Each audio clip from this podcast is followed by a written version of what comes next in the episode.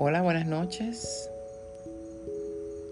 Hoy es, bueno, ya hoy es jueves, porque son las 2 y 10 de la madrugada.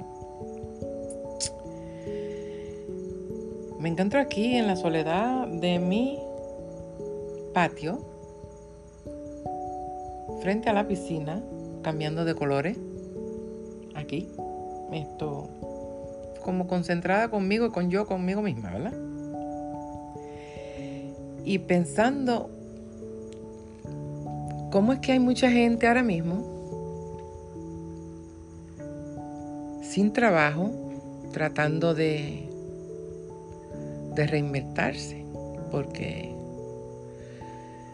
pues la cosa ha estado bien difícil con todo lo que ha pasado. Si me preguntan a mí, yo jamás, jamás pensé estar haciendo lo que estoy haciendo ahora. Yo soy una persona que he estado en, en venta, sí.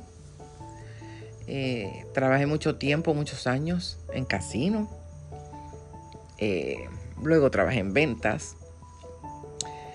Eh, cuando pues llegué aquí, a la Florida, empecé a hacer bienes raíces, real estate. Y me iba muy bien. A los dos, tres años de estar en, en real estate, surgió una oportunidad que me ofrecieron de ser coach yo, a los tres años de ser realtor, ser coach de personas que estaban empezando en la industria del real estate, eso para mí fue un honor muy grande, porque pues yo no llevaba tanto tiempo. O sea, yo me estoy comparando en ese momento con personas que llevan 15 y 20 años en, la, en real estate y yo pues me escogieron, aparentemente pues por, por mi personalidad o por el tiempo que también como quiera llevo en ventas.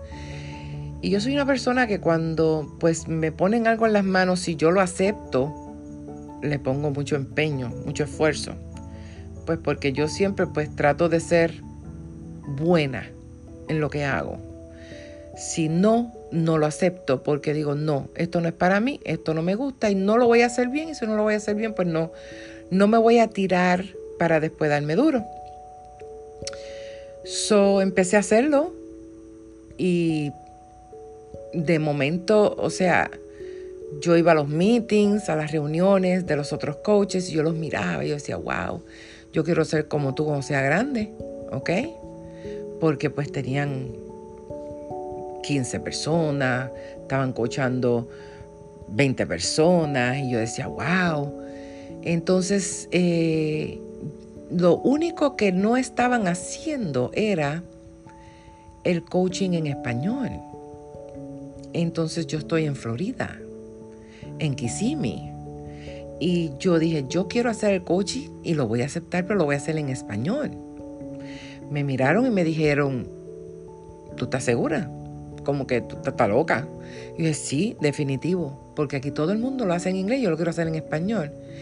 Y me acuerdo como hoy que me miraron y me dijeron, el head del coaching me dijo, pues yo no sé. Y yo, o sea, si tú quieres hacerlo en español, yo, yo lo quiero hacer en español.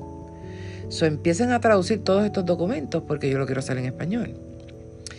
Y entonces, dicho y hecho, como al mes y medio de estar haciendo coaching,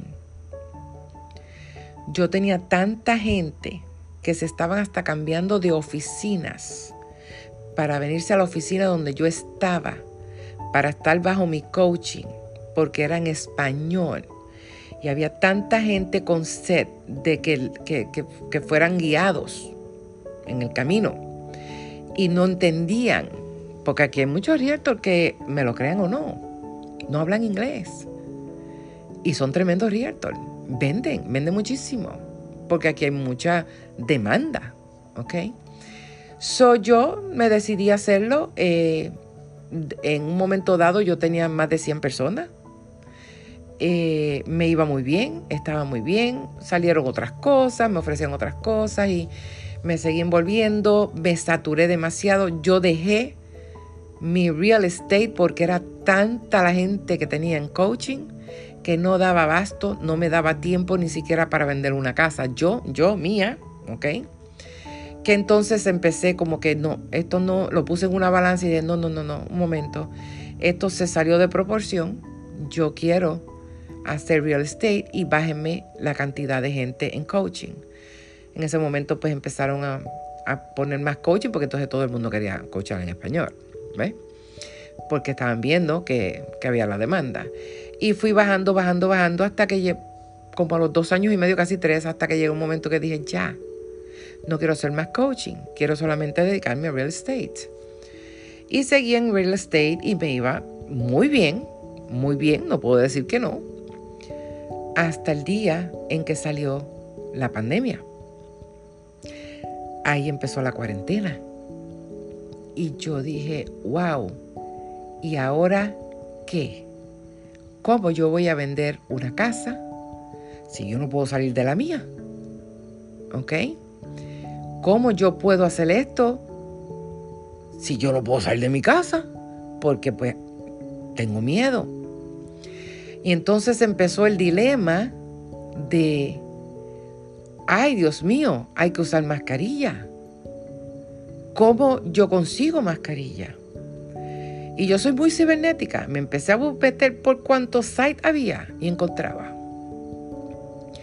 Y, yo conseguí, me acuerdo como hoy, que conseguí una caja, una caja de mascarillas quirúrgicas que yo las he usado en mi vida porque yo trabajé en laboratorio, otra faceta de mi vida, ¿verdad? Y yo sé que protegen, pues, no tanto, ¿ok? Y esa caja costaba mil dólares una caja de mascarillas quirúrgicas desechables. Ni siquiera las de pato, como le llamamos nosotros, ni siquiera esa. Inclusive llamé a mi médico y le dije, me está costando mil dólares una caja. Y me dijo, no puedo, yo lo sé, cuando esa caja lo que vale son 80 dólares. Yo por poco me muero. Y dije, definitivamente esto no es para mí. Yo no voy a gastarme mil dólares en una caja que, para algo que no me va a beneficiar. Y mientras todo el mundo estaba hablando en mi casa del COVID y de la cuarentena, y yo lo que oía era la gente pues llorando y quejándose, por supuesto, especialmente todos mis compañeros de real estate, que no estaban haciendo dinero, que la cosa se estaba poniendo mala. Yo dije, yo tengo que hacer algo porque a mí me preocupaba más el yo protegerme con mascarilla y proteger a mis hijos y a mis sobrinos cuando salían a la calle a trabajar. Yo no soy modista, no soy costurera, mi mamá sí era modista, pero yo nada que ver con la costura. Compré una maquinita de coser y dije, yo me voy a inventar una mascarilla. Y empecé a ver video y empecé a ver cosas y empecé a hacer mascarillas que las primeras, uy, quedaron bien feitas. Pero bueno, yo empecé y las empecé y yo empecé a hacer mascarillas y aquí empezaron a usar las mascarillas porque no había más nada. ¿Ok? Que me acuerdo que le poníamos filtro de café por dentro. Pero yo seguí, no paré. Y seguí, y seguí, y seguí. Y yo tenía una página, que es la mía personal. Hice un live un día y dije, estoy aquí haciendo la línea para comprar tela porque estoy haciendo mascarillas. Y el que necesite una se la regalo. Pero se me llenó la página. Yo quiero cinco, yo quiero diez, yo necesito tantas. Yo dije, pero espérate. No puedo tampoco estar, o sea, yo no puedo estar comprando telas tan caras para regalar tanta mascarilla. Y ahí empecé a cobrarlas. Yo, ok, mira, me das tanto, yo te hago mascarilla. Empecé a hacer mascarilla.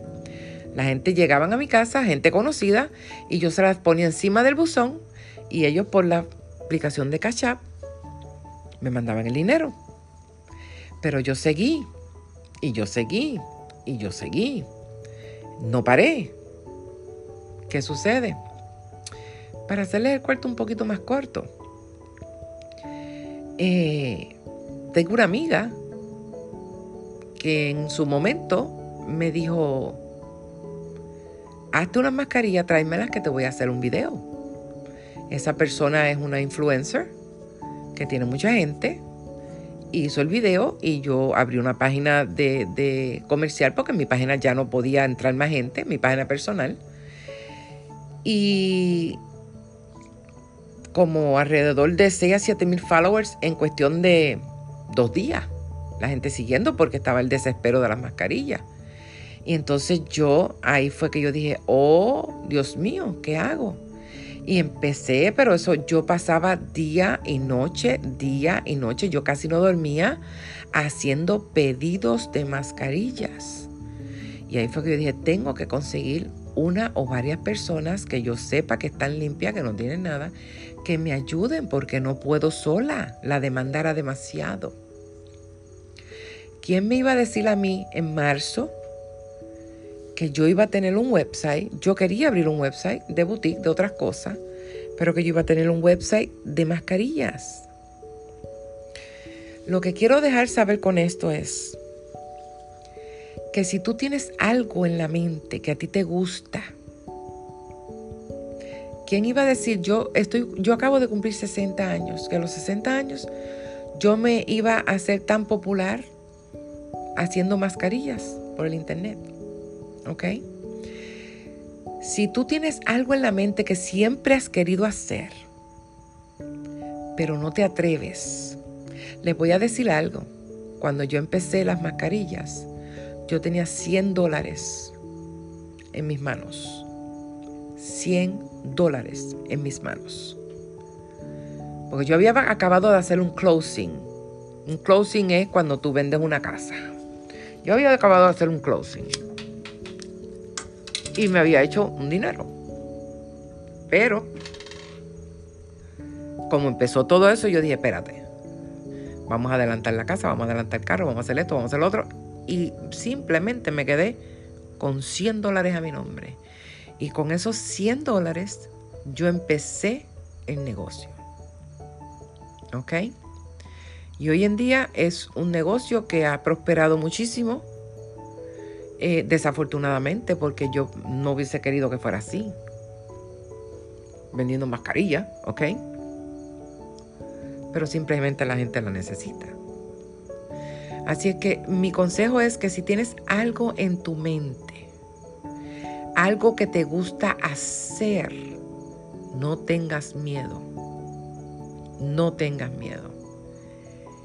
Dale, empieza. El primer paso es el más difícil.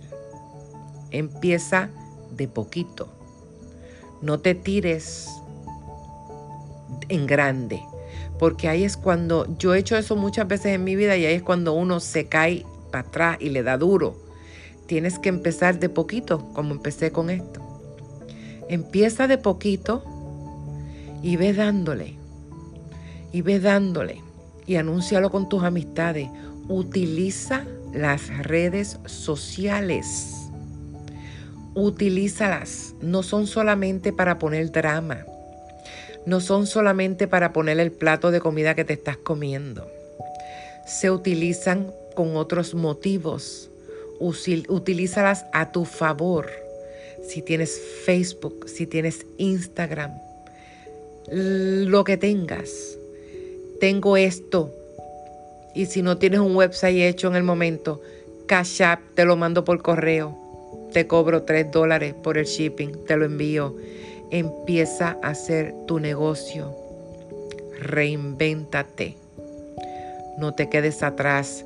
No te sientes en la butaca a ver televisión a pensar, ¿qué hago? No tengo dinero. No tengo comida. No. Tengo 10 dólares. Voy a hacer algo con estos 10 dólares. Los voy a hacer 20 dólares. Y los 20 los voy a convertir en 40. Y los 40 en 80. Y los 80 en 160 tú puedes. Y si tienes alguna duda, sígueme en Facebook, en Yo Soy Sally. Comunícate conmigo por inbox, que yo te voy a ayudar. Sí se puede, ¿ok? Y en la vida, uno se cae muchas veces. Dios me los bendiga y recuerda algo muy importante. Si te caes, levántate.